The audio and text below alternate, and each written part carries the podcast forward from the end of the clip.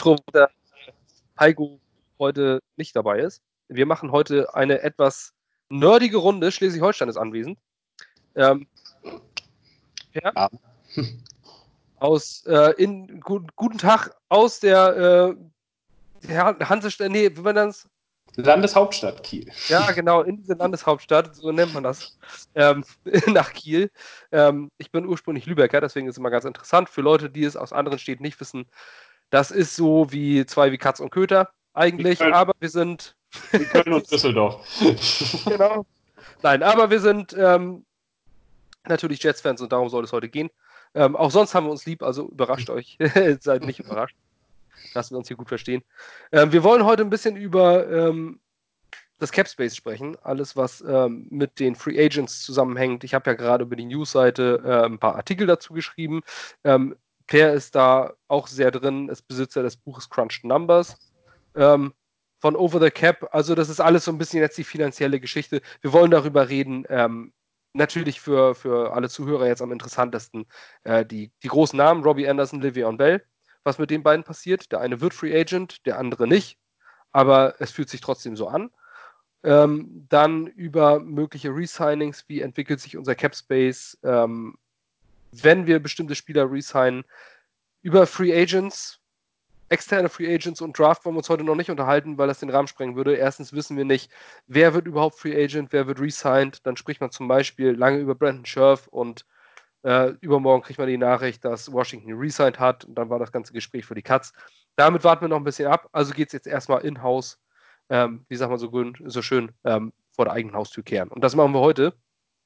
Äh, Capspace, was haben wir? Wir haben jetzt aktuell prognostiziert, wenn alles so laufen würde, wie es jetzt ist, knapp 51 Millionen Capspace. Es wird erwartet, Salary Cap von 200 Millionen, 201 eher in die Richtung, das ist berechnet am jährlichen Anstieg, ähm, wie das Salary Cap ansteigt.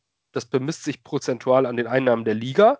Also sprich, wenn die NFL nächstes Jahr als Beispiel, was nicht passieren wird, aber einen massiven Einbruch von 50% an Einnahmen hätte, da hätten, wir nur, hätten die Teams auch nur noch 50% Salary Cap.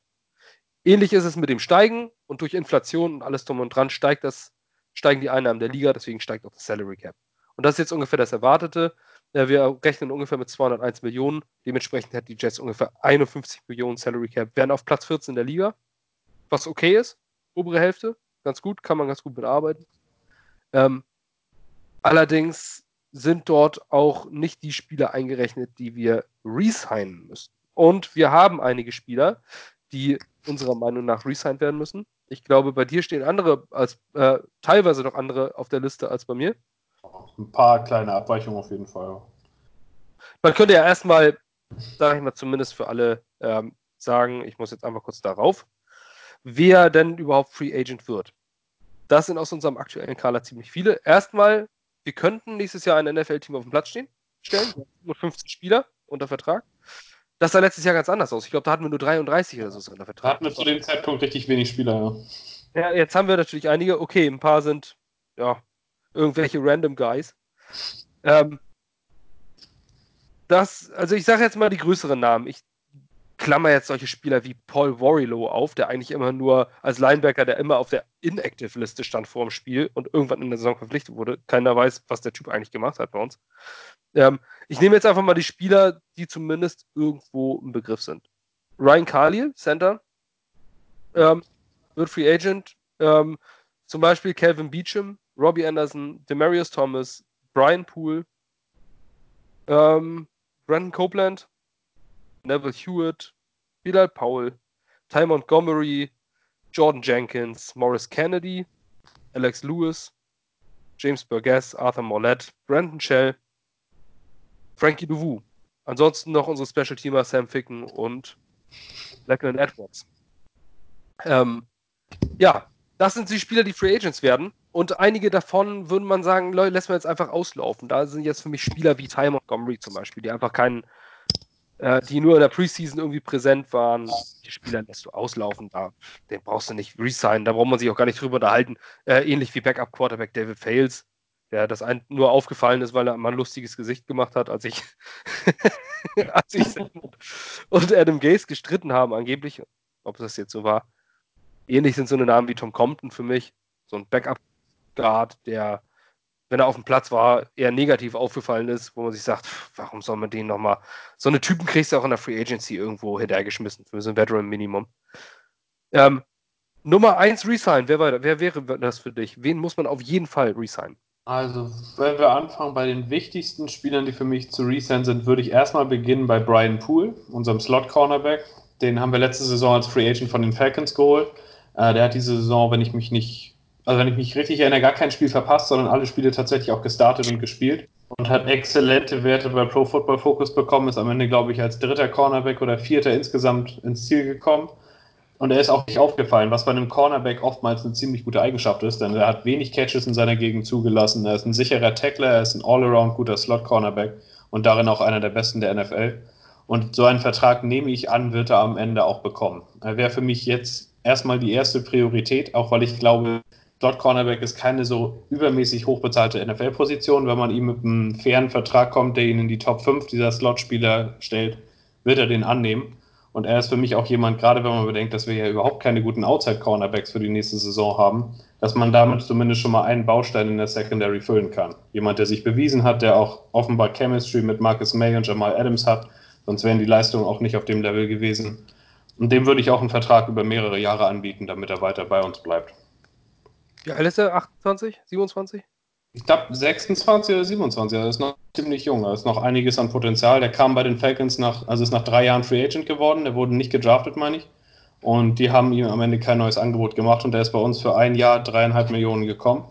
Ja, und hat, ist eigentlich sofort eingeschlagen. Einer der stilleren Neuzugänge, die aber perfekt funktioniert haben in den letzten Offseason. Einer der höchstbezahlten ist ja Kenny Moore von Indianapolis Colts. Der bezahlt, kriegt ungefähr, also wir können jetzt hier äh, Verträge noch im Detail runterbrechen, wollen wir jetzt aber nicht machen, sondern hauptsächlich äh, nehmen wir das, was so nächstes Jahr gegen das Capspace zählen könnte. Und ich würde schon Brian Poole dort mit Kenny Moore vergleichen als ja. einer der bestbezahlten Cornerbacks 2019. 2020 wird das wieder etwas teurer, aber ich sehe da jetzt auch nicht die fetten Nummern in der Free Agency kommen. Ähm, ich hoffe, dass Brian Poole resignen wird. Der kann natürlich auch den Markt testen und vielleicht noch eine halbe Million abgreifen. Ähm, was, viel, was man nicht vergessen darf, den Spielern geht es in erster Linie um Geld. Ja. Ähm, NFL-Spieler haben keine lange Karrieren. Die können sich einmal das Kreuzband reißen, das Ding ist vorbei. Ähm, und wenn wir uns so unterhalten und dann, und dann hält man natürlich über astronomische Nummern, redet man von, von Geldern, die wir in unserem Leben gar nicht kennen. Ähm, aber ich glaube, also man muss sich mal in die Lage versetzen von denen. Da setzt, sich, da setzt sich jemand vor dich hin und sagt dir, ich gebe dir 6 Millionen und der nächste sagt, ich gebe dir 6,5 Millionen. Wir denken jetzt aus den Zahlen, wie beim Hausbau oder sowas, ne, wo man nur in Tausendern zählt, denkt man dann, ja gut, die 500.000. Aber wenn man mal sich selber in die Lage versetzt, das sind 500.000 Dollar. Das ist schon entscheidend, ob du das jetzt in diesen drei, vier, fünf Jahren deines Lebens, wo du einmal diesen Vertrag unterschreibst, mitnimmst oder nicht. Ja. Das ist ein Haus, das ist ein Einfamilienhaus bei uns. Ne? Das nimmt man schon mit. Also Brian Poole ist für mich auch ein absolutes Must-Resign. Ich denke, diese 6 Millionen von Kenny Moore, ich glaube nicht, dass wir uns bei einem Spieler seines Kalibers, der vier Spiele diese Saison alleine schon, wenn man nur von mal die Namen sieht, gegen Cole Beasley und, äh, und Julian Edelman gemacht hat und dabei nicht negativ aufgefallen ist, sondern im Gegenteil positiv. Guter Tackler. So einen Slot-Corner kriegst du nicht einfach so. Wir hatten vorher Buster Screen. Der war solide mit Ausreißer nach unten. Und äh, ich denke, wir haben Brian Poole jetzt eine absolute Konstante. In meinen Augen der konstanteste nach Jamal Adams, den wir in der Defense hatten. Ja, gut, du kannst jetzt noch Kyle Phillips mit reinnehmen oder sowas. Aber. Ähm, Auch Level auf jeden Fall. Also Poole war schon.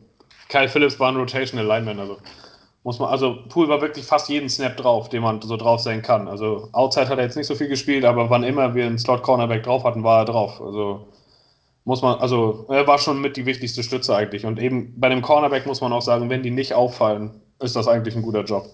Bei Screen kann ich mich gar nicht erinnern, wie viele Flaggen der gefangen hat in seinen vier Jahren als Jet. Also, ja, das stimmt wohl. Das ja, und da, und da reden wir jetzt über etwas, wo, wo man sagt, gib mal einen Pool 6 oder 7 Millionen, wenn, äh, wenn ein anderes Team mit 6,5, dann würde ich ihm 7 geben. Der ist es wert, er ist äh, konstant, er hat die Leistung gebracht, die Leistung hat er vorhin auch in Atlanta gebracht. Ja er hat es bewiesen, ist im richtigen Alter. Ich denke auch, den sollte man äh, mit drei, vier Jahren unter Vertrag nehmen. Ähm, was soll er noch beweisen? Er hat es bei zwei verschiedenen Franchises bewiesen, dass er, dass er ein guter Slot-Corner ist. Slot-Corner braucht man in dieser Liga. Es ist selten, dass jemand nur mit zwei Receivern spielt in, äh, als gegnerische Offense. nimm ihn unter Vertrag.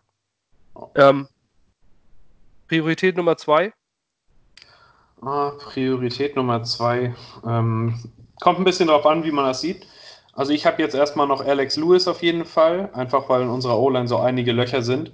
Im Endeffekt ist da aber auch wichtig, dass man sieht, wen man sonst noch hält, was auf dem Markt wirklich am Ende kommt. Aber von den eigenen Free Agents würde ich jetzt erstmal sagen, Lewis, weil er vor der Saison gekommen ist, hat den Platz von Assembly dann nach Woche, weiß ich jetzt gar nicht mehr, übernommen. Ähm, und hat eigentlich seitdem eine ganz gute Leistung gebracht. Er hatte immer auch mal eine schwächere Woche drin, aber er ist halt auch noch ein junger Guard, 25 Jahre alt, ähm, den wir, den Douglas super bekommen hat damals für fast nichts. Ich glaube im Endeffekt für einen siebten-Runden-Pick. Und sogar, der hat ja. gezeigt, dass das äh, dem würde ich auf jeden Fall auch vertreten. Muss jetzt nicht so ein mega langer Vertrag sein, aber als jüngerer Starter in unserer O-Line und wir werden die O-Line nicht mit fünf neuen Leuten voll bekommen. Das, das gibt die Free Agency und der Draft einfach nicht her. Da muss man sehen, was man hat und was man davon auch behalten kann. Und da wäre für mich erstmal eine Priorität. Und dass man ihm da vielleicht so ein, zwei, drei Jahresvertrag vorliegt, im Average vielleicht so um die 5 Millionen. Das klingt vielleicht im ersten Moment ein bisschen viel, aber für einen Starter auf Guard ist das eigentlich relativ in Ordnung. Ähm, auch wenn man sich die Verträge der letzten Jahre anguckt, er würde da so im unteren Durchschnitt der bezahlten Guards, die in der NFL starten, landen. Würde seine Leistung schon hergeben. Er ist auch im unteren Mittelfeld bei PF, äh, Pro Football Focus am Ende gewesen, hat relativ wenig Sex zugelassen. Also das wäre für mich jemand, auf den man noch aufbauen kann, gerade wenn er auch stärkere Nebenleute um sich hat, der dann in diese Line auch gut reinpassen würde. Wenn man da jemanden hat, der 26 Jahre alt ist, noch Entwicklungspotenzial hat, der dann erst in sein zweites Jahr in unserer Franchise kommt und man den für normales Geld bekommen kann oder halten kann, würde ich das auch machen. Ja. Ähm, bei dem ist es etwas, deswegen habe ich hab gerade eine Frage an, an einen anderen äh, Podcast gestellt bei Twitter. Ähm, Alex Lewis ist für mich jemand, da kann ich das ganz schwer sehen. Existiert überhaupt für den Markt, wenn er Free Agency geht? Kann man ihm vielleicht nur diesen One-Year-Prove-It-Deal für 2, 3 Millionen auf den Tisch legen und er unterschreibt? Ähm, das finde ich unheimlich schwer jetzt. Also gerade bei so einem Mid- bis Low-Tire Free Agent, der ist, letztes Jahr wäre von Baltimore gecuttet worden, deswegen haben wir ihm hat man Baltimore kurz vom Cut noch angeboten, ey, komm, bevor der über hier, äh, bevor der auf den freien Markt kommt, gebe ich dir irgendwie so einen Conditional Seventh Round Pick und dann gib mir den mal. Das finde ich schwierig zu wissen, welcher Markt für den ist. Also das ist ganz, ganz, ganz schwer zu ermitteln. Bei manchen Spielern weiß man es, bei ihm schwierig. Ähm, wo wir bei O-Line sind, ähm, schmeiße ich jetzt einfach mal die Namen unserer Starting Tackles, Brandon Shell und Calvin Beecham in den Raum. Wir hatten eine furchtbare Offensive Line. Brandon Shell würde, sehe ich als ein absolutes Let Go. Ja. Bloß nicht. Der ist einfach, der wurde von einem nicht fertigen Drittrunden-Tackle verdrängt, der selber nicht gut war und kam dann wieder auf den Platz und war wieder die absolute Inkonstante in dieser Line. Ähm, Brandon Shell würde ich definitiv ziehen lassen. Äh, ich glaube, dass der maximal unteres Backup-Potenzial in dieser Liga hat. Ähm, dem Vertrag anzubieten, würde ich persönlich fatal finden. Gerade nach dem, was unsere Offensive Line geleistet hat. Und wir einen, ohnehin einen neuen Tackle, garantiert einen neuen Starting Left Tackle dieses Jahr haben. Mindestens einen. Hundertprozentig, bin mir sicher. Ähm, und da muss man auch gucken, was so ein Offensive Tackle, die haben in, Offensive Tackles haben in Jahr 1 nicht immer einen großen Einfluss. Ähm, die müssen auch erstmal reinfinden in diese Liga. Ähm, und dann haben wir noch einen Chuma Edoga, wo wir noch nicht wissen, was wir daraus haben. Also für mich ist äh, Brandon Shell ganz klarer Goner. Die Frage allerdings ist, ich glaube, das siehst du nicht anders, die Frage ist einfach Kevin Beecham. Ja. Kevin Beecham, in meinen Augen einer der besten Moves, die Mike McKagan gemacht hat. Ähm, ja. Er wird äh, regelmäßig ähm, unterbewertet in meinen Augen. Er ist ein vernünftiger Starting Left Tackle, so würde ich es ausdrücken, in dieser Liga.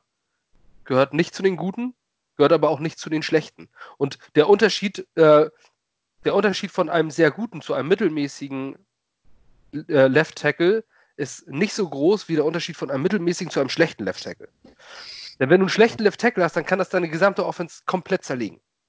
Ähm, dann geht nichts. Aber du, wenn du jemanden hast wie Kevin Beecham, der okay ist, der so gerade in der Pass Protection sehr gut ist, Run Block, okay, ist ja nicht so toll, an der Pass Protection sehr gut ist, ähm, oder gut ist, ähm, was, wir brauchen auf jeden Fall zwei Starting Tackle.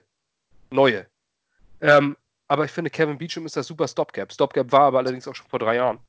No. Sehr langfristiges Stopgap. ähm, Also ich würde ihm äh, noch einen Vertrag anbieten. Und was kostet ein Left Tackle per? Also was muss man für ihn aufrufen? Ja, also da habe ich heute ein bisschen mit den Averages geguckt, was aktuell so die Tackle in der NFL bekommen. Das ist gerade so ein bisschen so eine Übergangsphase. Es gibt halt, wie du sagst, die Top-Tackle, die auch alle einen Marktwert haben oder einen Marktwert gerade bezahlt bekommen von über 11 Millionen pro Jahr. Und danach kommen halt viele Rookies. Es gibt zurzeit keine Mittelklasse in dem Sinne, die bezahlt wird. Beecham hatte jetzt, meine ich, einen, einen Dreijahresvertrag, wo er 8 Millionen pro Jahr bekommen hat.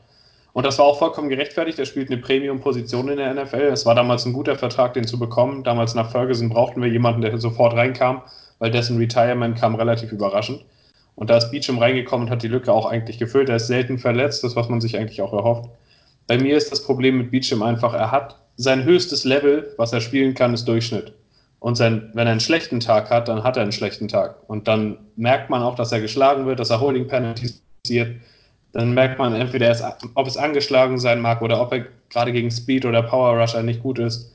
Und in meinen Augen ist er, gut, er ist jetzt 31, meine ich, also Potenzial ist da keins mehr. Wir wissen, was er leisten kann und was nicht. Das wird auch in den nächsten Jahren so sein.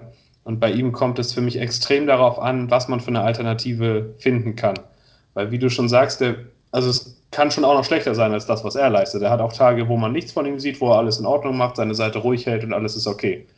Aber es gibt eben auch Tage, wo man ihn wahrnimmt, wirklich aktiv als jemanden, der drei Holding Penalties an einem Tag produziert.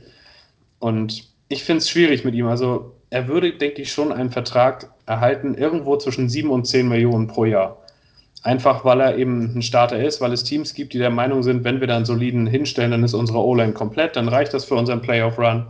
Bei uns ist es aber schon so, unsere O-Line muss einen gewaltigen Qualitätsschub bekommen. Weil das, was wir jetzt gezeigt haben, war also die schlechteste fünf, einer der schlechtesten fünf Lines der NFL. Und Left Tackle ist eben eine Position, wo man im Grunde genommen mit anfangen muss. Nicht anfangen muss, aber da wäre es schon gut, wenn du da einen hast, der zusammen mit Darnold die nächsten zehn Jahre spielen kann. Ob man den natürlich findet in jeder Offseason oder jetzt gerade auch in dieser Offseason, ist dann halt die nächste Frage. Im Draft vielleicht weiß man noch nicht, ob die besten Tackle dann noch da sind oder ob man dann noch wen anders finden kann. In der Free Agency gibt es Kandidaten, aber auch die haben manche Fragezeichen oder sind schon älter. In Castonzo von den Colts zum Beispiel. Deswegen, also wenn er wiederkommt, dann hoffen, also würde ich sagen, das heißt hoffentlich, aber wie du sagst, als Stopgap länger als ein Jahr, dann die Position ist nach wie vor eine Problemposition. Und selbst wenn man ihn wieder zurückbringt, muss trotzdem der Rest der Line dann noch deutlich besser werden, damit er halt nicht immer. Er ist ja teilweise sogar der beste Spieler unserer Offensive Line und das als jemand, der durch, Durchschnitt als besten Tag hat. Und das muss in meinen Augen besser werden. Wenn man ihn wieder zurückbringt, ist es halt vom Standard her nicht besser geworden. Er wird auch nicht jünger werden. Und man weiß nicht, wie sich das entwickelt. Und dafür dann einen Vertrag rauszuhauen, der 10 Millionen unseres Capspace vielleicht wegzieht, ohne dass du die Hoffnung hast, dass es tatsächlich eine Steigerung zu den Vorjahren gibt, finde ich in unserer aktuellen Situation schwierig, gerade weil es darum geht, für Darnold eine bessere Line zu stellen. Und ihn dann einfach wiederzubringen, dann weißt du, okay, ich weiß, was ich habe, es geht jetzt so weiter wie im Vorjahr, vielleicht schaffe ich es, die anderen Positionen besser zu machen. Aber ob es mir das 7 bis 10 Millionen im Cap Space wert wäre, weiß ich jetzt nicht. Es kommt echt darauf an, was man sonst noch anziehen kann. Für mich ist das eine Position, die auf jeden Fall ein Upgrade braucht, in welcher Form auch immer. Mag aber, wie du schon sagst, sein, dass dieses Upgrade diese Offseason nicht unbedingt verfügbar ist. Aber irgendwo in 7 und 10 Millionen wird sich das ansetzen. Ich kann mir auch vorstellen, dass es, es reicht ja, wenn irgendein Playoff-Team was auch Probleme in der O-Line hat, sagt hier, der, äh, der startet seit acht Jahren in der NFL, wir wissen, was wir an ihm haben, dem zahlen wir die 10 Millionen, damit wir Ruhe haben. Oder zumindest eine deutliche Steigerung zu dem, was wir jetzt haben. Die Rams zum Beispiel verlieren Whitworth, sie bräuchten einen Ersatz, der jünger ist, sowas. Weiß man nicht. Aber irgendwo in der größten Kategorie wird schon sein. Und die Leute, die Beecham die letzten drei Jahre haben spielen sehen wie wir, die würden schon sagen, sieben bis zehn Millionen ist schon für das, was er leisten kann oder manchmal leistet, ein bisschen viel. Aber das wäre der Preis, den wir am Ende bezahlen müssen, wenn wir kein Upgrade finden. Ja, und das ist auch der, das ist auch der Punkt. Ähm, viele, viele sagen jetzt immer, das ist zu viel, das ist zu viel. Man muss überlegen, dass das alles relativ zueinander steigt. Ja. Ähm, die Gehälter steigen nun mal. Der, der äh, letztes Jahr best, bestbezahlter war, der ist in zwei Jahren nicht mehr bestbezahlter. Deswegen ähm, finde ich auch, dass man, gut, ist nur ganz am Rande, dass man solche Verträge wie mit Jamal Adams jetzt abschließen muss. Jetzt ja. und nicht später weil ähm, ein Vertrag, der jetzt äh, sehr hoch bezahlt wirkt, kann in zwei Jahren wieder wieder absolutes Stil gelten. Der siehe Kirk Cousins, der ist jetzt mit 28 Millionen im Jahr plötzlich nicht mehr überbezahlt. Da denken alle, oh, Quarterback, Starting Quarterback Geld. Ist halt so. Ähm, vor zwei Jahren, als ich den Vertrag unterschrieben habe, haben sich alle im Kreis gedreht, haben gedacht, das ist ja Wahnsinn. ähm, bei den Free Agents wären wir jetzt da weiter. Also ich bin der Meinung, dass man Kevin Beecham resignen sollte. Aus dem Grund, zwei Starting Tackle zu finden, wird extrem schwer bis nicht möglich. Ähm, und Chuma Edoga ist der einzige, den wir sonst da haben. Ähm, darauf möchte ich mich ungern verlassen. Ähm, er hat gute Spiele gemacht, aber auch Katastrophenspiele. Ähm, kommen wir zum nächsten, zwar auf die andere Seite des Balls wieder. Jordan Jenkins. Das ist ein in meinen Augen äh, neben Beecham schwierig zu evaluierende Geschichte, wie sich die Sache mit Jordan Jenkins entwickelt, was er kosten würde. Was ist Jordan Jenkins überhaupt für ein Spieler? Ähm, er soll ein Edge-Defender sein, ist ein Outside-Linebacker, er ist kein klassischer Pass-Rusher. Ähm, wir brauchen diesen Pass-Rusher und deswegen argumentieren manche Leute damit, Jordan Jenkins gehen zu lassen weil er halt diese, nicht diese Double-Digit-Sex äh, hinzaubert. Er steigert sich aber stetig jedes Jahr. Ähm, als Spieler ist er jemand, den ich unheimlich gerne behalten würde, weil ähm, sind Spieler wie Preston Smith ähm, letztes Jahr diese Verträge, ähnliche Verträge erhalten haben, dazu kommt er gleich. Aber ähm, so ein Spieler, du musst eine Zange bilden, du brauchst zwei Edge Defender, auf der einen Seite, auf der anderen Seite. Wir haben nur diesen einen. Wenn wir den jetzt gehen lassen, frage ich mich, ähm, was sollen wir denn holen? Also, du wirst keinen Spieler holen, der viel besser ist für ein ähnliches Geld wie das, was du für Jordan Jenkins bezahlst. Das geht einfach nicht. Es sind die Top Free Agent Edge Rusher, äh, es sind einige Edge Rusher, die jetzt vermutlich auf den Markt kommen, sogar gute. Aber unsere Priorität ist auch Offense. Da ist die Frage, was investiert man da jetzt? Und Jordan Jenkins, der seine 8, 9 Sacks dir jedes Jahr liefern kann, was ähm, keine Pro Bowl-Nummern sind, aber gute, guter Ligadurchschnitt ist, ähm, ob man diesen Spieler nicht doch bezahlen sollte. Gerade als Homegrown Talent, als äh, Spieler, der von Anfang an bei den Jets ist, was war Third-Round-Pick, meine ich. Ja. Ähm, solche Spieler musst du auch mal bei dir halten und das nicht irgendwo immer nur Spieler hinzaubern, die schon bei anderen Teams waren. Ich bin der Meinung, die absolut halten zu müssen. Ähm, was bist du derselben Meinung, was kostet er und was, äh, woran bemisst sich das Bär? Also ich würde, also Jordan Jenkins ist für mich so ein zweischneidiges Schwert. Auf der einen Seite sehe ich es auch so, er ist ein solider Spieler, er steigert sich jedes Jahr, er ist ein High-Character-Guy, er ist jemand, einer der besten Picks, die McKagan überhaupt gemacht hat. Ein Drittrunden-Pick, er hat einen Starter gefunden, der imstande ist, jedes Jahr Sex zu liefern, Tackles for Loss zu liefern. Er ist ein guter Run-Defender. Er macht seine Position gut, ist auch jetzt 26 Jahre alt, also auch nicht alt. Vielleicht kommt da noch ein Entwicklungsschritt. Das ist auch das, was du gesagt hast, wenn wir eine Zange bilden könnten. Auf der anderen Seite würde jemand stehen, der vom Level her eher Richtung Clowny oder sowas geht. Und auf der anderen Seite ist Jenkins. Dann bekommt er mehr 1 gegen 1 Matchups, gerade auch mit Interior Pressure. Und dann kann es auch sein, dass Jordan Jenkins in den nächsten Jahren zu jemandem wird, der auch mal 12, 13 Sex raushaut, wenn auf der anderen Seite das Double Team ist und nicht bei ihm. Das ist, so sehe ich das schon auch irgendwo. Andersrum ist es aber auch der Fall, wenn er der beste Edge Defender ist, den wir haben, dann bekommen wir keinen Druck in vier gegen, also mit nur vier Rushern. Das ist einfach nicht der Fall, weil er alleine schlägt kein Double Team. Er schlägt auch nicht so regelmäßig seinen Tackle als Pass Rusher, weil das auch einfach nicht das ist, was er von Natur aus am besten macht. Er ist ein klassischer Outside Linebacker. Er kann den Quarterback rushen, aber seine große Stärke ist, gegen den Run zu verteidigen. Und da liegt der Unterschied zu manchen der Leute, die jetzt auch auf dem Free Agent Markt kommen, von denen man sich eine Steigerung erhoffen könnte, wie ein Garquay von den Jaguars zum Beispiel oder Clowney von den Seahawks, falls er der Free Agent wird, die schaffen es eben alleine, den ganzen Gameplan auf sich zu ziehen. Und sie sorgen auch dafür, dass ein Greg Williams nicht bei 70 Prozent der, Defens der defensiven Snaps blitzen muss, um überhaupt Druck auf den Quarterback zu erzeugen. Jenkins ist jemand, der sehr gut funktioniert in seiner Rolle, aber alleine niemand ist, der einen Pass Rush erzeugen kann. Das ist auch einfach nicht sein Skillset. Das ist nicht das, was man von ihm erwarten kann. Deswegen finde ich es schwer, das einzuschätzen, was man mit ihm machen soll. Einerseits mag ich ihn total. Er ist einer meiner Lieblings-Spieler, den ich auch gern wieder haben würde. Ich mochte ihn schon, als er im College gespielt hat und war echt froh, als wir den damals gedraftet haben. Andersrum ist es aber auch so, wenn wir ihn behalten, brauchen wir trotzdem noch ein Upgrade auf der anderen Seite. Und das, obwohl wir erneut, und da kommen wir dann zu den Zahlen, 10 bis 12 Millionen in Cap Space weggemacht haben, wenn wir ihn zurückholen. Ich bemesse den Vertrag so ein bisschen daran, was Preston Smith letztes Jahr bekommen hat. Der kam von den Washington Redskins und hatte extrem ähnliche Zahlen zu dem, was Jenkins in seinen ersten vier Jahren hatte. Also auch nie mehr als 8-6, hat sich jedes Jahr gesteigert und jetzt bei den Packers hat er auf der anderen Seite einen wirklich guten Pass-Rusher, der noch ein bisschen über seinem Level ist und er kommt mehr durch, hat mehr Impact, weil er viel mehr Möglichkeiten erhält und weil er keine andere Aufgabe hat, als zum Quarterback zu kommen. Jenkins ist ein ähnlicher Spielertyp.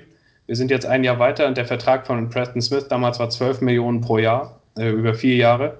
Und bei Jenkins weiß ich nicht, ob die Teams ihn wirklich so als Pass-Rusher sehen, ob das wirklich ganz so hoch wird, weiß ich jetzt nicht. Aber ich denke, mindestens 9, 9,5, 10 Millionen pro Jahr wird er bekommen. Und davon auch mit Sicherheit 18 bis 20 garantiert in den ersten zwei Jahren. Weil so ist der Vertrag dann halt aufgebaut. Es wird schon Wettbieten um ihn geben. Es kann sein, dass viele der Pass-Rusher via Franchise-Tag bei ihren Teams bleiben und plötzlich sieht Jenkins für viele Teams wie die beste Option aus, die sie jetzt neu dazu holen können weil er eben auch im Grunde genommen keine großen Negativpunkte hat. Er ist gut in dem, was er tut, nur eben kein außergewöhnlicher Pass-Rusher. Und das ist im Grunde das, was wir so ein bisschen noch brauchen, um auch den Druck von unserer D-Line zu nehmen. Deswegen, einerseits hätte ich ihn gerne wieder, aber für die 10 Millionen und wir haben dann immer noch die Baustelle auf der anderen Seite, ist es so eine Frage, ob man das machen will oder nicht. Ich persönlich halte viel von ihm. Ich glaube auch, dass da immer noch Steigerungspotenzial ist, gerade wenn nicht mehr so der defensive Fokus nur auf ihm liegt dann kann er vielleicht auch, wenn auf der anderen Seite jetzt beispielsweise ein Dupree, der bei den Steelers jetzt Free Agent wird, oder ein Gakwe, wenn die andere Seite kämen und er, dann könnte er trotzdem vielleicht noch 10, 12, 13 6 in einer Saison schaffen und dann würde er seinen Vertrag auch rechtfertigen. Aber dann ist eben die Frage, wie man das unter den Cap Space bringt, unter der Voraussetzung, dass wir auch noch ein paar andere Positionen bezahlen müssen.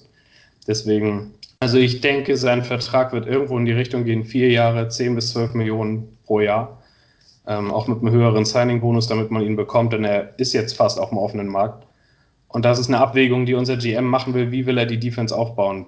Bezahle ich ihn als zweiten Pass-Rusher diesen Betrag und sehe zu, dass ich noch eine Steigerung bekomme, vielleicht im Draft, damit er besser funktioniert? Oder lebe ich damit, dass er da ist und muss dann aber auch dafür, also im Grunde genommen, Maß nehmen in der Defense, dass wir über andere Stärken kommen müssen, weil der Pass-Rush über den Edge in den nächsten ein, zwei Jahren nicht dazugehören wird, wenn wir ihn behalten.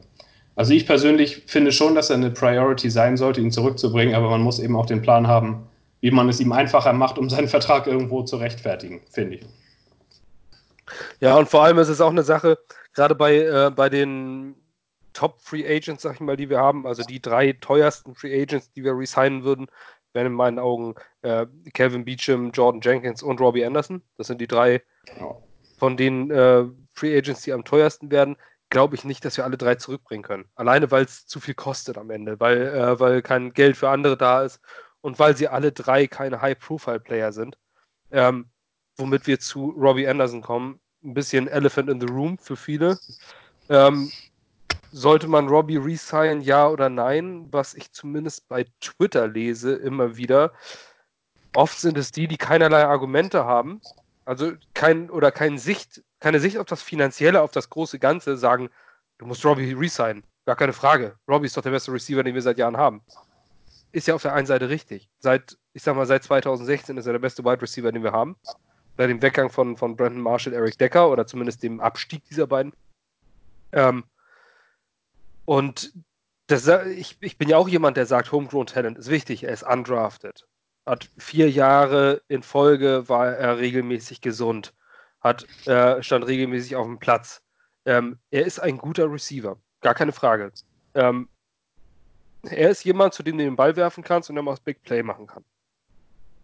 Aber man muss überlegen, was Receiver auf dem aktuellen Markt kosten. Receiver sind irre teuer, gerade wenn sie ein Skillset wie Robbie haben, die als äh, Big Play äh, Maschine auch mal, äh, auch mal durchgehen. Sie letztes Jahr Terrell Williams, was hat er gekostet? Äh, 11 Millionen pro Jahr über vier Jahre. Ja, und genau. Und auch nie mehr als 800 Yards pro Saison. Nein, er war die ganz klare Nummer zwei hinter Keenan Allen und äh, war auch nur einer, weil er halt der Beste auf dem Markt war. Ja. Ähm, Truman Johnson ist ein ähnlicher Fall. Er war halt in dem Jahr, wo er, wo er Free Agent wurde, der beste Corner auf dem Markt. So, sprich, er wurde zugeschmissen mit Geld und das wird mit Robbie dieses Jahr auch passieren. Da ist auf der anderen Seite noch Amari Cooper, ähm, der Free Agent wird. Vermutlich, äh, ich gehe sogar davon aus, dass das wird. Aber ähm, dann haben wir jetzt einen Robbie Anderson und dann fragt man sich, was bezahlt man für den? Ähm, Robbie Anderson hat in vier Jahren als undrafted Free Agent, deswegen ich verdiene, äh, ich finde, der Spieler, der Mensch Robbie Anderson hat es sich wirklich verdient, weil er undrafted in diese Liga kam. Er hat den Payday einfach verdient. Er hat Leistung gebracht, er hat sich durchgesetzt, trotz seinem äh, Strichmännchenкörper hat er Hits eingesteckt ohne Ende, ähm, hat dabei sehr selten den Ball fallen lassen. Er hat sich diesen Payday verdient. Die Frage ist nur, ob es denn bei den Jets sein muss. Denn mit Robbie Anderson, äh, Robbie Anderson wäre für mich eine Ergänzung in einem Receiving Core, in einem guten funktionierenden Receiving Core eine Ergänzung. Und ähm, wenn du jetzt sagst, du hast diesen klaren Nummer 1 Receiver, wie es ich nehme jetzt einfach nur mal ein Beispiel, da hast du Nummer 1 Receiver wie ein Julio Jones oder sowas. Und da hast du noch einen guten Slot-Receiver dazu. Und diese Ergänzung, diese Nummer 3, damit du uncoverable, äh, uncoverable, keine Ahnung, damit du schwer zu covern bist, dann brauchst du so einen Robbie Anderson.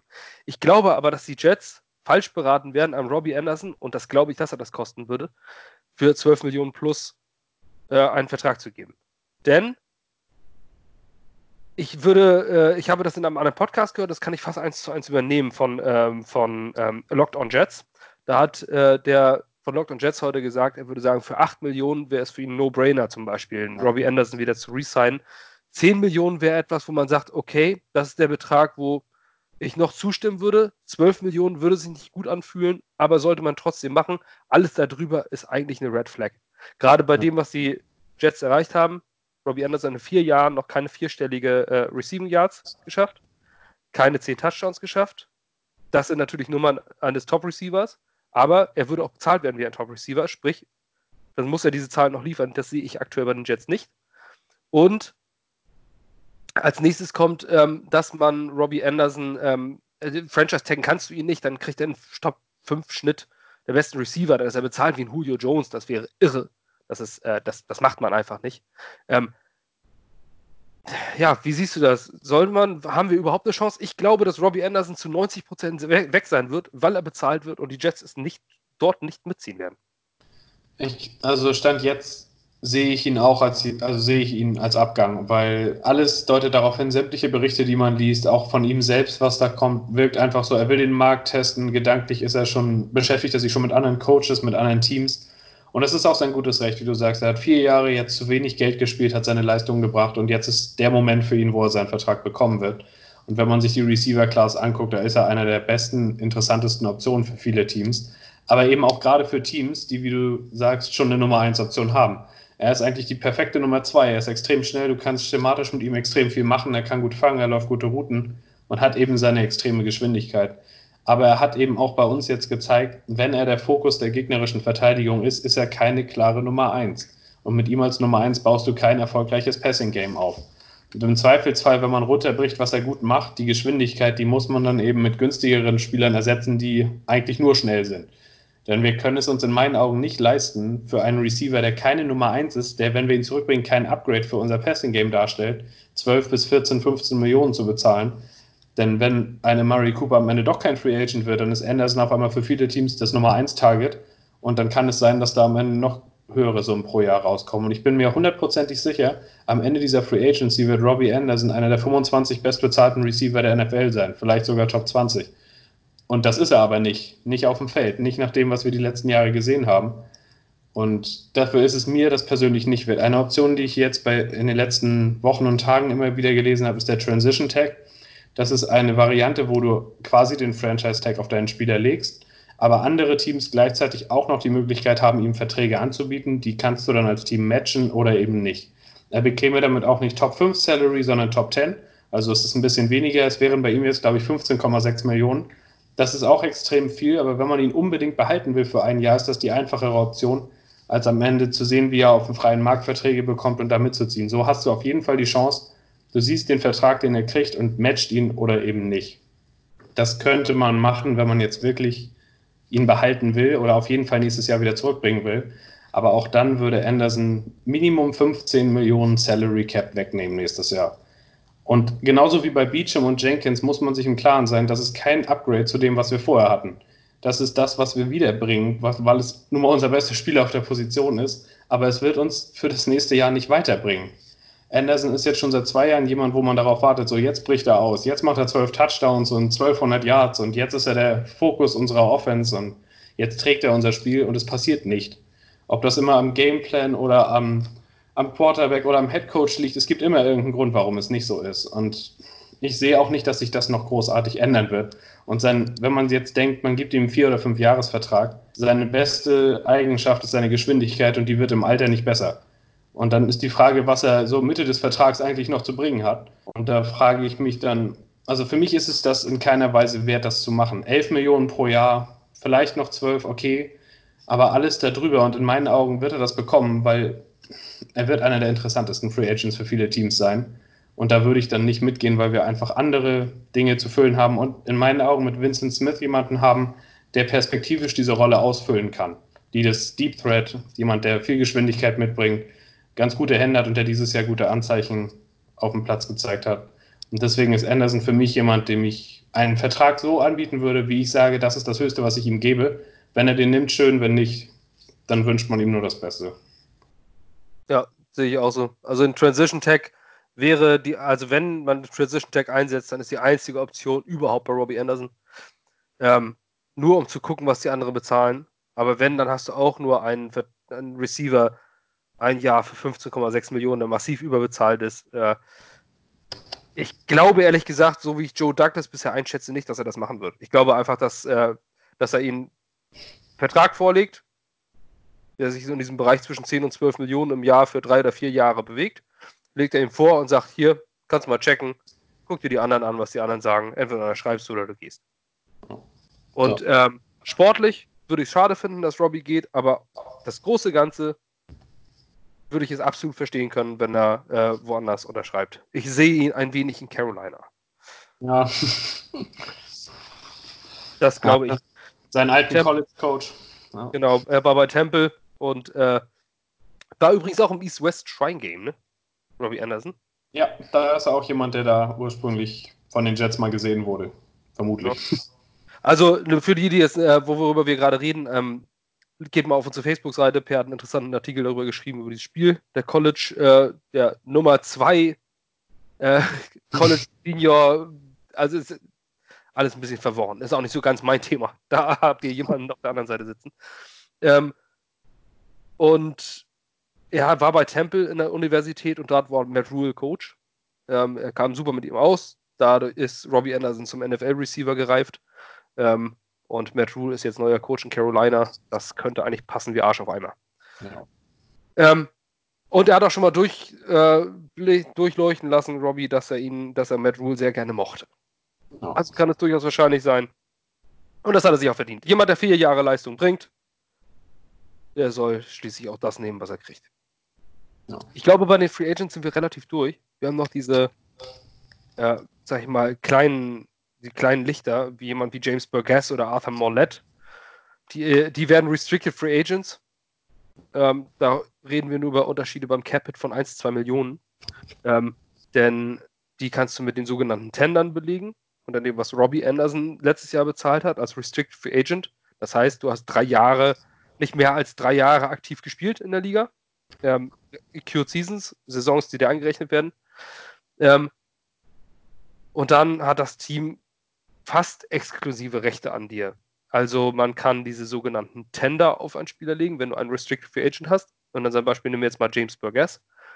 Ähm, kannst du sagen, ich lege einen Tender auf ihn, entweder Original Round Tender, Second Round Tender oder First Round Tender. Ähm, die sind von unten nach oben bezahlt. Letztes Jahr hat der Original Round Tender 2 Millionen gekostet im Jahr, gibt dann automatisch einen Einjahresvertrag für, diesen, für diese 2 Millionen voll garantiert. Kannst einen Second Round Tender geben, der es gibt dann 3,1 und der First Round Tender irgendwo bei 4,5 Millionen. Ähm, was bedeutet, dass du diesem Spieler diesen automatisierten Vertrag vorlegst mit diesem Jahresgehalt für ein Jahr?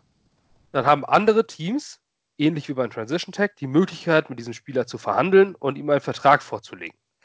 Wenn der diesen Vertrag nun annimmt und das Team nicht matcht, also das Team, bei dem er aktuell ist, jetzt James Burgess, dass die Jets sagen, Moment mal, ihr, ähm, die Falcons, ihr bezahlt ähm, Burgess einen Zweijahresvertrag für 10 Millionen, das wollen wir nicht. Ähm, dann geht er zu den Falcons und die Jets bekommen das, diesen Tender, als äh, bekommen sie zurück. Letztes Jahr war es zum Beispiel Robbie Anderson, der hat einen Second Round Tender. Ähm, Restricted Free Agent Second Round Tender, was so viel bedeutet. Wie hätte jemand mit äh, Robbie Anderson verhandelt und die Jets wären nicht gleichgezogen, hätten die Jets einen Second Round Pick dafür bekommen von dem Team.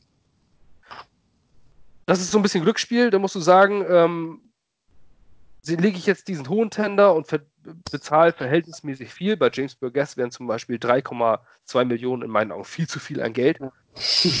Second Round Tender auf den zu legen. Niemand gibt einen Second Round Pick für James Burgess aus. Sprich, du hättest ihn quasi sicher. Ähm, dem würde ich einen Original Round Tender hinlegen. Der ist undrafted. Sprich, er hat, kriegt dann 2 Millionen.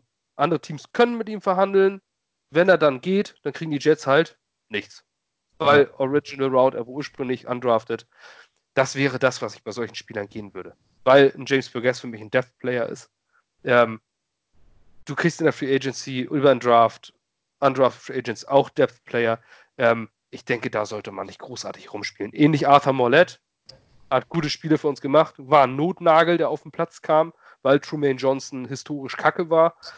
Ähm, deswegen denke ich auch, dass man Arthur Mollett zum Beispiel so mit zwei, Jahr, zwei Millionen für ein Jahr ganz gut leben könnte. Ja, also ich würde das, ich würde gar nicht mal so hoch gehen. Also ich würde keinen dieser Tender auf die Spieler legen, sondern ihnen einfach einen Vertrag anbieten, irgendwas unter einer Million, vielleicht Veteran Minimum, weil ich nicht glaube, dass Arthur Mollett überhaupt irgendein Angebot bekommt in der Free Agency außer von uns. Bei Burgess ist es vielleicht was anderes, aber auch da finde ich zwei Millionen dafür, dass am Ende unser vierter Linebacker ist. Naja, so viel würde ich ihm gar nicht mal geben, glaube ich. Ähm, also ich würde die nicht. Der Unterschied ist auch, wenn du diesen Spielern einen Tender gibst, dann ist das garantiert, auch falls du sie im August cuttest. Und das weiß man bei einem Burgess noch nicht. Kann auch sein, dass wir wieder einen Linebacker finden und wir ihn dann cutten wollen, dann haben wir nicht mal Cap Space daraus. Deswegen würde ich den einfach einen Veteran Minimum Vertrag anbieten, komplett ungarantiert. Und falls irgendein anderes Team ihm mehr bezahlt, dann wünscht man ihm eine schöne Karriere da. Also das sind halt Depth Player, wie du sagst, die findet man notfalls auch woanders. Aber das sind Leute, denen würde ich einen kleinen Vertrag anbieten, sehen, ob sie wiederkommen oder nicht. Ähm, der einzige, der bei mir dann noch anders ist, ist Frankie Louvu. Der ist ein Exclusive Rights Free Agent, also das ist die Vorstufe zum normalen Restricted Free Agent. Da bekommt der Spieler einen garantierten Vertrag von 660.000, was so ziemlich das geringste ist, was ein NFL-Spieler verdienen kann. Und es gibt auch kein Recht von anderen Teams mit ihm zu verhandeln. Dieses Geld ist für ihn dann allerdings auch garantiert. Aber bei 660.000 würde ich da auch nicht groß drüber nachdenken, weil Frankie Louvu ist als vierter oder fünfter Edge Defender bis jetzt in Ordnung, hat Ansätze gezeigt und er ist ein guter Special Teams Player. Also sehe ich die Chance, dass er wieder im 53er Kader ist und vielleicht auch noch sich weiter steigert als Edge Rusher ganz gut. Und das wäre für mich der einzige, dem ich wirklich einen Tender geben würde. Die anderen alle Veteran Minimum Verträge und dann sehen, ob sie wiederkommen oder nicht. Ja, dann hätten wir eigentlich unsere Resignings schon. Und ich glaube, nach diesen Resignings jetzt, äh, wir mit Robbie Anderson ist so wirklich vom Gehalt her äh, eine große Nummer. Ähm, nach diesen Resignings hätten wir wenn alles so zusammenkommt, in etwa grob über den Daumen immer noch knapp über 20 Millionen an Cap Space. Ähm, würde ich jetzt sagen, unabhängig davon, ist es jetzt Robbie Anderson, der zurückkommt, oder Jordan Jenkins oder beide und Beecham geht. Ähm, man wird nicht alle resignen können, auch nicht, dass wir uns wünschen, aber ich rechne jetzt zumindest danach, nach den Resignings, dass wir immer noch so zwischen 20 und 25 Millionen haben, bis die Cuts kommen. Ähm, ich würde jetzt aber mal sagen, dass wir vielleicht bei den Cuts später noch eine zweite Runde machen als Podcast, weil wir jetzt bald bei einer Dreiviertelstunde sind. Die Cuts könnten nochmal auch nicht Zeit einnehmen. Ja. Und dass wir jetzt uns einfach noch eine zweite Folge aufsparen. Das ist ja auch immer ganz interessant. Ähm, Gerade wie sich dann die Sachen entwickeln. Aber über eine Sache möchte ich jetzt noch reden. Das könnte jetzt noch mal ein paar Minuten einnehmen. Und zwar ist das äh, Le'Veon Bell. Ähm, Le'Veon Bell ist dann später ja natürlich einer dieser nicht Cut, sondern Trade-Kandidaten. Denn beim Cut hätten wir mehr Dead Money, als er kosten würde. Nächstes Jahr. Aufgrund der Strukturierung des Vertrags. Sprich, wir würden ihn cutten, dann hätten wir nicht wie jetzt ein Cap-Hit von 15,5 Millionen, was Le'Veon Bell nächstes Jahr kostet, sondern irgendwas bei 18 Millionen, weil irgendwelche Garantien aus der Zukunft vorgezogen werden. Sprich, das wird nicht passieren, drei Ausrufezeichen. Le'Veon Bell wird nicht gecuttet und den Free Agency Markt testen, sondern er wird getradet. Ich halte diese Wahrscheinlichkeit für bei 80% plus, dass äh, Le'Veon Bell getradet wird in dieser Offseason, weil Joe Douglas und Adam Gaze Homies sind. Und, ähm, und auch von, vom Realismusfaktor her, siehe dir die 49ers Running Backs an, mit denen sie im äh, Super Bowl stehen. Ähm, das ist zum einen Tevin Coleman, der letztes Jahr der zweitbeste Running Back war und deutlich, deutlich weniger Geld als Le'Veon Bell bekommen hat. Und da stehen da Matt Breeder und Raheem Mostert, die fast gar nichts kosten. Ähm, und mit denen laufen die da durch die Wand. Will ich Le'Veon Bell halten? Unbedingt, aus, aus spielerischer, sportlicher Qualität. Ähm, aber man muss auch hier wieder das Big Picture sehen. Ähm, was bringt uns ein Le'Veon Bell? Was bringt uns ein Running Back, der wie dieses Jahr in diesem offensiven System rein objektiv gesehen ähm, 789 Rush Yards macht und was hatte er? Fünf Lauf-Touchdowns, vier Touchdowns? Ja. Und einen ähm, Touchdown, glaube ich, noch oder so. Ja. das äh, sind absolute Durchschnittsnummern in dieser Liga. Ähm, und willst du je, so jemandem 15,5 Millionen geben? Wenn man ihn tradet, nur als kurze Zahl für euch alle, macht man 9 Millionen Cap Space frei. Von diesen, diese, diesen 9 Millionen haben wir uns gerade unterhalten über Spiele wie Jordan Jenkins oder wie Calvin Beecham. Ähm, nun ist die Frage, was gibt für die Jets mehr Wert? Per, was würdest du sagen? Wird es passieren, der Trade? Und äh, was hältst du davon? Und wer könnte ihn nehmen? Ja, also es, da gibt es zwei Seiten. Einmal, was ich davon halte und was ich glaube, was tatsächlich passiert. Also davon halten tue ich überhaupt nichts, weil es einer der drei talentiertesten Skill-Position-Player, den die Jets in den letzten zehn Jahren hatten. Und ähm, wir haben ihn jetzt vor einem Jahr geholt. Und dass er das Talent noch hat, was er in Pittsburgh hatte, hat man auch gesehen, wenn er denn mal in den Situationen war. Das Problem ist nur einfach, dass er so überhaupt gar nicht zu Adam Gays Offensivscheme passt. Und das hat Gaze in meinen Augen auch teilweise absichtlich gehighlightet bei seinen Play Calls. So wie das teilweise aussah. Bell durch die Mitte, direkt nach einem halben Jahr war einer an ihm dran. Einfach weil sein Laufstil nicht zu dem passt, was Gaze machen will. Gaze braucht einen Running Back, der den Ball bekommt, den Kopf runter macht und da dann sofort nimmt, was er da ist, was er im ersten Moment sieht. Einer wie Bilal Powell, der den Kopf runternimmt und wie eine Dampframme fünf Yards nach vorne kommt, im besten Fall. One das Cut back. aber nicht. Genau, einfach One Cut, Downhill, Kopf nach vorne, du nimmst, was da ist und weiter geht's. Le'Veon Bell ist aber jemand, der Zeit, der sich die Zeit nimmt, der guckt, ob noch ein anderes Loch irgendwo aufgeht, der versucht auch mal einen größeren Run, äh, Run zu brechen und der halt ein, ein Running Back ist, der der Focal Punkt einer guten Offense sein kann. Aber Running Backs sind bei Adam Gaze gar nicht als Focal Point gewollt, sondern sie sind einfach für die Unterstützung des Passspiels da als Abwechslung, macht drei Yards, bringen uns in eine einfachere Passsituation. Und das ist nicht das, was Bell gut kann. Wenn er dann abwartet und nach anderthalb Sekunden noch nicht an der Line of Scrimmage vorbei ist, dann ist es bei unserer Line of Scrimmage in der Regel so, dass schon zwei Leute an ihm dran kleben, weil wir einfach keine Blocker haben, die das für ihn möglich machen können. Und deswegen glaube ich auch wie du, dass er getradet wird. Douglas wird das auch so sehen. Er ist ein Freund von Gays, die sind sich da wahrscheinlich ziemlich einig. Die sehen dann auch die 9 Millionen Cap Space, die freikommen und denken sich, super, da kann ich noch einen Running Back mitholen, der nicht besonders viel kann. Und dann wird es in meinen Augen so passieren. Die Frage ist, was wir dafür bekommen würden. Ähm, also ich denke schon, dass er mit seinem Skillset in der Liga noch gefragt sein wird irgendwo. Die Frage ist eben, was Teams von seinem Vertrag halten. Denn auch wenn er weg ist, wird es für die anderen Teams noch einiges zu bezahlen geben. Der verdient ja dann immer noch im Schnitt, ich meine 13,5 Millionen pro Jahr, irgendwie sowas, habe ich jetzt nicht mehr ganz genau vor Augen. Das wird auch ein Team bezahlen müssen, das ihn übernimmt, weil wir bezahlen im Grunde nur die Guarantees die frei, also die wir ihm versprochen haben. Den Rest traden wir zu dem neuen Team, das ihn dann weiter diesen Vertrag bezahlen soll. Und das ist so ein bisschen der Punkt. Vom Talent her wäre er jemand, der einen Zweitrunden-Pick immer noch bringen kann, auch einen Drittrunden-Pick. Aber wenn man dann seinen Vertrag dazu sieht und die Situation, aus der er jetzt bei uns kommt und die letzte Saison, die er gespielt hat, dann können wir froh sein, wenn es ein Viert- oder Fünftrunden-Pick wird. Und das ist in meinen Augen eigentlich das Tragische. Wir haben einen der besten, talentiertesten Offensivspieler seit Jahren und am Ende müssen wir zusehen, dass wir ihn für einen 4-5-Runden-Pick abgeben, weil er einfach so gar nicht zu dem Offensivsystem passt. Und das hat vorher irgendwie keiner kommen sehen, weil der damalige Manager und der Headcoach gegeneinander gearbeitet haben. Das ist so ein bisschen eine Darstellung dessen, was in den letzten zehn Jahren bei den Jets falsch läuft. Aber ich fürchte, dass das so kommen wird.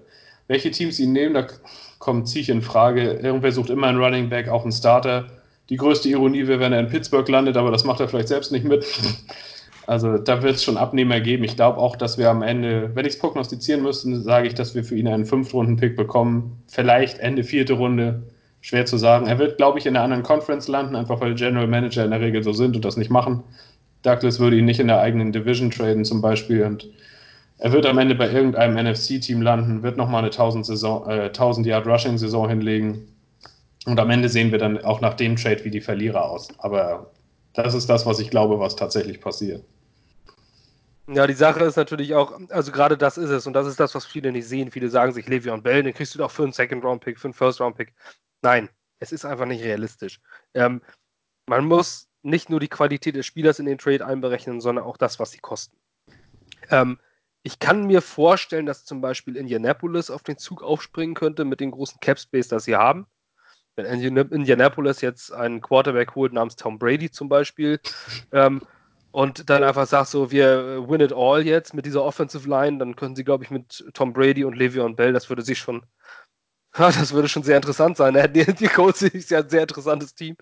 Wobei Marlon Mack ist schon ein ziemlich guter Back. Also, ob sie da jetzt suchen für ein Upgrade drüber gehen, weiß ich jetzt nicht, aber Theoretisch, ja, sie haben den Space auf jeden Fall. Ich halte auch viel von ihm, ja. Ähm, aber die Sache ist einfach, dass man für Le'Veon Bell, man muss überlegen, was darüber getradet wird. Der hat einen Cap-Hit bei uns von, von 15,5 Millionen nächstes Jahr. Ähm, wir würden 9 Millionen freimachen. Das heißt, das, hat das andere Team dann 6,5 Millionen Capit? Nee, die haben nicht 6,5 Millionen Capit, sondern das komplette Salary aus dem Jahr sein Base Salary. Das, was wir in unserem Cap am Ende drinstehen haben, ist der aufgeteilte Signing-Bonus und die Garantien dieses Jahres. Das ist ein bisschen schwer zu erklären. Also den Signing-Bonus, den kriegt der Spieler am Anfang und der wird über die komplette Vertragsdauer aufgeteilt pro Jahr in gleichen Maßen. Ich weiß jetzt nicht mehr, was Bell für einen Signing-Bonus hatte. Ich glaube, es waren irgendwas 10, 12 Millionen. Der ist über vier Jahre aufgeteilt und das, dadurch, dass wir ihn vorzeitig traden, geht das alles in diesen Salary Cap von diesem Jahr mit rein. Das sorgt am Ende dafür, dass wir noch diese 6 Millionen über haben. Das andere Team bezahlt in seinem Salary Cap sein Base Salary des Jahres, also sein normales Gehalt. Also das sind dann, weiß ich nicht, was er da drin stehen hat, 10, 11, irgendwie sowas in der Richtung. Aber mir ist gerade ein Team eingefallen, die Buccaneers. Die haben keinen Running Back und der Head Coach Bruce ja. Arians Bell mitgedraftet in Pittsburgh, wenn ich mich nicht ganz falsch erinnere, weil er damals gerade noch da war, bevor er zu den Colts gegangen ist, glaube ich. Wenn das zeitlich noch hinhaut. Also das wäre ein Match, wo ich sagen würde, das würde vielleicht passen. Die würden vielleicht auch einen Viertrunden-Pick bezahlen. Gerade so eine high-powered äh, Offense. Und er kann... Ja, und sie, und sie legen alles auf, äh, auf James Winston. Also ich gönne dem Spieler Le'Veon Bell das. Einfach weil er einfach ein sehr professioneller Spieler ist, der dieses Jahr bei uns in unter wirklich schlechtesten Umständen ähm, das Beste daraus gemacht hat. Er wollte, er hat versucht, seine Leistung zu bringen, aber es ging nun mal nicht. Mit dieser Line kannst du nichts leisten. Ähm, ja, es wird schade, aber ich stelle mich eigentlich schon jetzt drauf ein und ich empfehle das allen unseren Hörern und Lesern auch. Stellt euch darauf ein, dass Le'Veon Bell, dass ihr euer Jersey nett tragen könnt, weil er irgendwo mal in die Hall of Fame gewählt wird. Ähnlich wie beim, äh, bei einem Brad Favre ähm, der am Ende als einer der besten äh, auf seiner Position aller Zeiten gilt und äh, man hat regulär ein Jets-Jersey, wo sein Name auch mal drauf stand. Ja. es ist ja das Live as a Jets-Fan. Ja. Ja, so könnte sein, denn ich denke, dass Le'Veon Bell das Zeug zu einem Hall of Famer hat. Das, was er bisher geleistet hat und vielleicht noch über die nächsten zwei Jahre leisten könnte. Den Jets würde es allerdings nicht passieren. Ähm, als Jets-Fan hoffe ich, dass Le'Veon Bell weiterhin in unserem Jersey spielen wird. Ich halte es allerdings für fast ausgeschlossen aufgrund der Umstände. Und ich gönne dem Spieler und Menschen Le'Veon Bell einfach nochmal so zwei richtig fette All-Pro-Jahre. Ja. Ähm, ja, das äh, ist letztendlich das, ähm, wo, die, wo die Jets schon seit Jahren äh, Kacke gebaut haben. Ich würde, auch wenn das so passiert, Joe Douglas keinen großen Vorwurf machen. Ähm, denn man muss das auch sportlich evaluieren und dann sagst du, alles klar, für 9 Millionen im Jahr hole ich mir dann doch lieber einen Edge Defender oder einen Cornerback wie Byron ja. Jones oder sowas, bevor ich einen Running Back habe, den ich äh, von den Zahlen her durch Running Back XY ersetzen kann. Ja. Es ist leider so. Ähm, was ich jetzt schon gesagt habe, wir sind jetzt bald bei einer Stunde angelangt. Wenn wir jetzt noch die Cuts anspielen, ähm, dann äh, knacken wir nachher wieder die Zwei-Stunden-Marke. Ich glaube, das wollen wir heute nicht. wir sind, wir sind berufstätige Menschen. Ähm, die Cuts, ich würde sagen, wir, wir äh, nehmen dann einfach äh, die nächsten Tage nochmal äh, noch eine zweite Folge auf oder nächste Woche ähm, mit den Cuts und äh, was man eventuell für die Free Agency bezahlen könnte, was nach diesen Cuts dann als ähm, Salary Cap übrig bleibt. Wenn ja. schon gesagt. Jetzt nach den Resignings gehen wir davon aus, dass wir noch so knapp über 20, zwischen 20 und 30 Millionen, denke ich mal, bewegt sich das, ja. was wir dann noch haben könnten. Ähm, was man immer bedenken muss, resigned man einen Spieler, der Free Agent wird, nur für alle, die zuhören, streicht man unten einen weg. Die, nur die Top 51 zählen gegen das Salary Cap. Du kannst unten so viele Spieler aufnehmen, wie du willst. Und die untersten Verträge sind, Veteran Minimum ist, glaube ich, bei 580.000, 590.000 ja. in dem Bereich irgendwo, ähm, knappe 600.000. Ähm, wenn man also einen für 10 Millionen resigned, resigned man ihn eigentlich nur für 9,4 Millionen. Ja. Falls jemand bei euch irgendwo das rechnet in seiner Tabelle oder sowas, muss man immer bedenken, weil unten fällt wieder einer weg, wenn du jemanden hast. Lange Rede, kurzer Sinn. Ähm, wir schwenken um auf unsere nächste Folge, in denen machen wir die Cuts und was wir dann noch ausgeben könnten für mögliche Positionen, die wir für wichtig erachten. Ähm, folgt Per at German, German Draft Nerd 93 auf Twitter. Ich glaube, Ich glaube, ja. Ja, ich genau. Das Ja. ist es. At German Draft 93. 93 steht nicht fürs Geburtsjahr, sondern für die Trefferquote in seinen Prognosen. Du- Prozent. Nein, weiß es ja wirklich. Äh, ich bin at ggg Basti, könnt ihr auch bei Twitter folgen und natürlich unserer Facebook-Seite. Ähm, wenn euch auch diese etwas eigenwillige ähm, Art von Podcast, wenig Unterhaltung, viele Zahlen gefällt, schreibt uns doch gerne mal oder lasst ein Review da. Ja, wir danken euch fürs Zuhören. Eine Stunde ist geknackt. Und einen schönen Start des Wochenende. Der nächste Podcast wird vermutlich von Heiko und Kevin sein. Der Post dazu kommt spätestens kurz nach dieser Veröffentlichung. Macht's gut, Leute. Jet up. Jet Take up. flight.